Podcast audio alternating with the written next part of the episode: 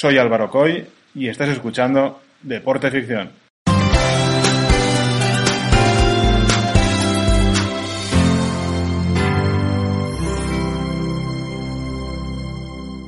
Juegos Olímpicos de Los Ángeles 1984.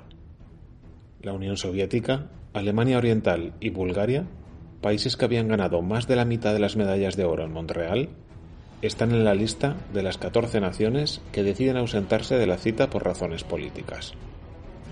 Rumanía aprovecharía para establecer su récord de medallas olímpicas conseguidas. Ante las pérdidas millonarias, que ya empezaban a ser los Juegos Olímpicos, Estados Unidos se presentó como salvadora. Fue la primera ciudad en obtener ganancias tras la cita. Los Ángeles utilizó infraestructuras y estadios existentes. Se limitó a realizar pequeñas adaptaciones y remodelaciones y usó fondos de compañías privadas.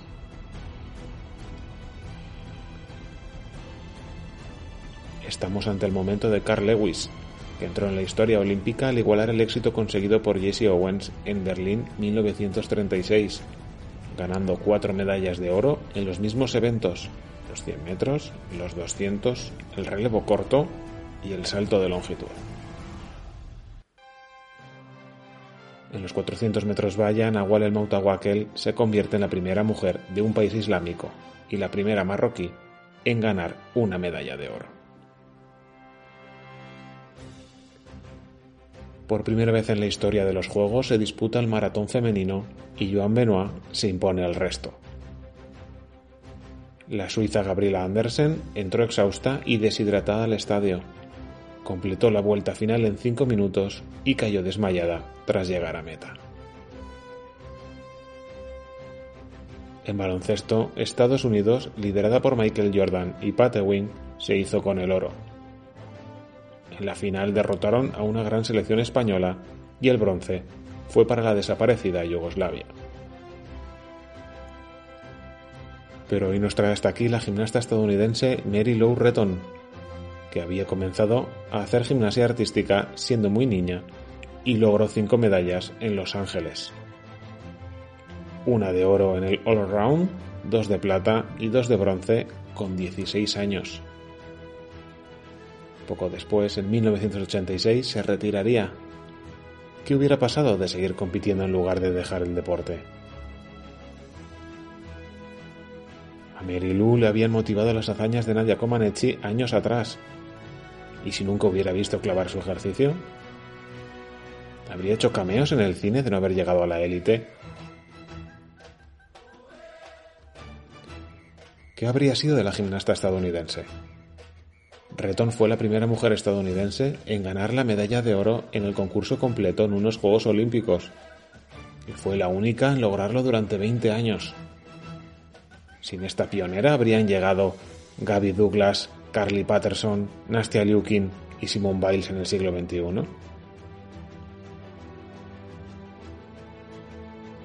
A cinco semanas del evento olímpico sufrió una lesión en la rodilla. ¿Y si no se hubiera recuperado a tiempo? ¿quién habría sido nombrada deportista del año por la revista Sports Illustrated? ¿Quién hubiera aparecido en las cajas de Wheaties, convirtiéndose en la primera portavoz oficial del cereal de no haber sido ella? Sin su influencia, ¿habría apoyado la candidatura de Ronald Reagan públicamente? De no haberlo hecho, ¿habría sido reelegido el político y actor presidente de los Estados Unidos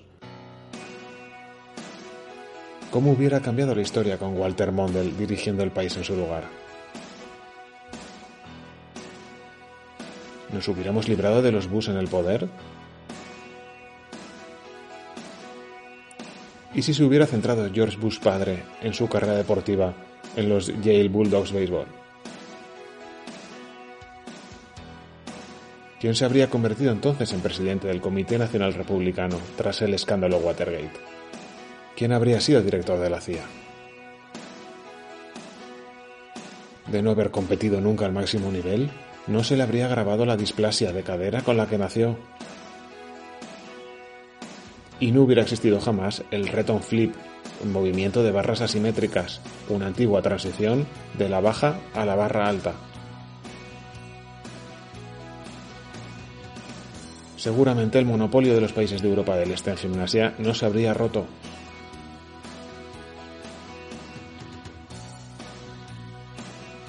¿Quién la habría sustituido en Agárralo como puedas 33 y un tercio, el insulto final? y en Los fantasmas atacan al jefe, la película que parodiaba y modernizaba el relato de fantasmas de Charles Dickens, Cuento de Navidad. El padre de Mary Lou fue jugador de baloncesto en la Universidad de Virginia, donde coincidió con Jerry West, el mito de la NBA, cuyo gesto con el balón da pie al logotipo de la Liga de Baloncesto estadounidense. Y ella también se convirtió en un icono. De hecho, salió hasta una colección de sellos de Paraguay al retirarse conoció a su marido. Si hubiera continuado al menos unos Juegos Olímpicos más, hubiera conocido al jugador de fútbol americano Shannon Kelly. Tendría hoy cuatro hijas gimnastas. Shannon Kelly trabajó en el programa deportivo de la Universidad Baptista de Houston, la misma donde estuvieron gimnastas españoles como Rodríguez de Sadia, Rubio, Barrio y Gloria Viseras. Has escuchado el sexto episodio de la segunda temporada de Deporte Ficción. Te espero el mes que viene con el próximo capítulo. Hasta entonces puedes seguirme en redes en arroba álvaro baja y en el canal de Twitch de la pizarra de Doc.